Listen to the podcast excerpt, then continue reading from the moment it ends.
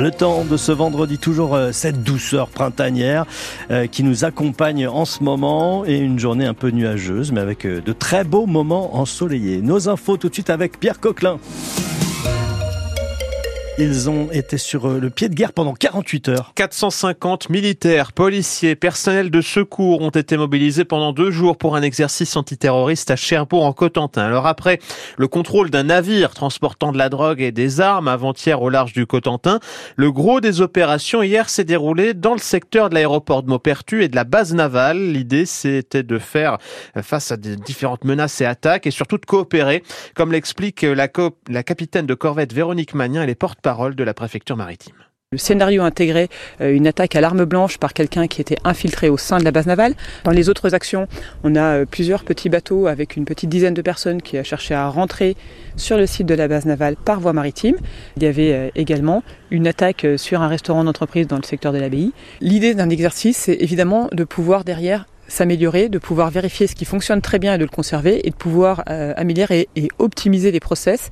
Euh, justement, on a senti que soit ce type de communication, ce type de matériel n'était pas interopérable avec les autres et donc dans ce cas-là, on va le faire évoluer, mais également les procédures, le langage, euh, les petits gestes, euh, le signe qu'on va avoir quand on doit travailler en silence, plein de petits détails qui vont vraiment être euh, travaillés en commun de façon à ce qu'après on soit complètement interopérable pour que le jour où on doit faire face à un gros événement, tout le monde soit prêt. Véronique Magnin, porte-parole de la préfecture maritime, et vous pouvez retrouver une vidéo de cet exercice antiterroriste sur l'application ici. depuis hier soir, 20h, les contrôleurs SNCF sont appelés à la grève, un mouvement pour demander de meilleurs salaires et des embauches. La conséquence directe, c'est que les trains, des trains sont sont supprimés. Au, niveau national, un TGV sur deux est annulé. Même chose pour les intercités. Le trafic TER est aussi perturbé. En Normandie, la SNCF prévoit deux trains sur trois en circulation. Le groupe ferroviaire indique avoir remis six trains supplémentaires sur les lignes Caen-Rennes et Caen-Tours. Et puis des arrêts supplémentaires sont programmés sur le Paris-Cherbourg. Week-end qui s'annonce galère donc sur le rail alors que c'est aujourd'hui que Cap Cotentin lance sa ligne de bus Cherbourg-Rennes. Elle doit être testée pendant un an à raison de deux allers-retours les vendredis, samedis et dimanches. Les réservations se font sur le site capcotentin.fr. On reste sur la route avec cette collision hier après-midi entre trois véhicules dans le centre-Manche. Ça s'est passé peu avant 17h à Saint-Sauveur-Landelin. C'est au nord de Coutances. Six personnes ont été impliquées. Un jeune homme de 18 ans a été légèrement blessé. Les pompiers l'ont transporté à l'hôpital mémorial de Saint-Lô. Le vote de la carte scolaire finalement reporté. Les syndicats ont boycotté la réunion hier matin à Saint-Lô. Une manière de protester contre la fermeture prévue de 42 classes à la rentrée de septembre dans le département. Le vote devrait avoir lieu mardi prochain. Témoigner pour transmettre le flambeau de la mémoire. À quelques mois des commémorations des 80 ans du débarquement, deux classes de terminale du lycée Millet de Cherbourg-en-Cotentin ont rencontré Jean Pivin, 93 ans. C'était donc un adolescent de 13 ans au moment de la libération. Hier, pendant deux heures, il a partagé ses souvenirs devant des jeunes très attentifs. Une grande histoire qui se mêle de petites histoires, d'anecdotes, comme ce fameux le 6 juin 1944, Jean Pivin était alors à l'école de Saint-James, dans le Sud-Manche, où il avait trouvé refuge un an plus tôt. Notre professeur de maths qui est arrivé nous a dit Mes enfants, j'ai une grande nouvelle à vous annoncer. Les Anglais ont débarqué sur les côtes du Calvados.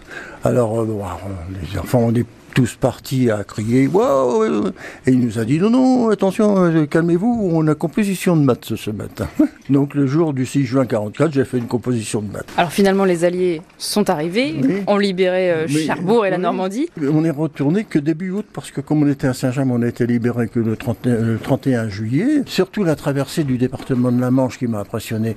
Toutes ces maisons démolies les véhicules abandonnés tout ça.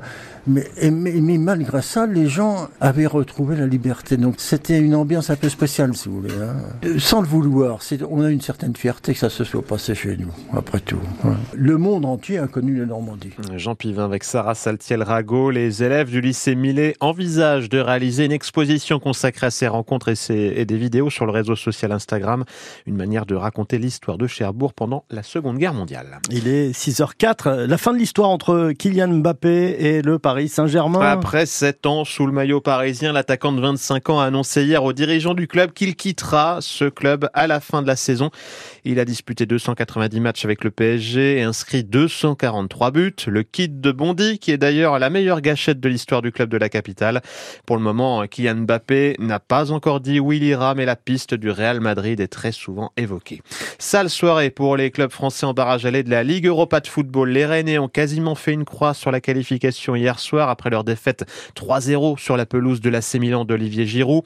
Toulouse s'est également incliné au Portugal face au Benfica Lisbonne 2 buts à 1. Les Marseillais se sont fait rejoindre sur le fil de partout contre les Ukrainiens de Shakhtar Donetsk et Lens n'a pas pu faire mieux qu'un match nul 0-0 à domicile contre les Allemands de Fribourg. Match retour jeudi prochain. Puis déplacement long et périlleux pour les handballeurs de la JS Cherbourg. Les Mauves sont en Alsace ce soir à Célestat, un des cadors de Pro League.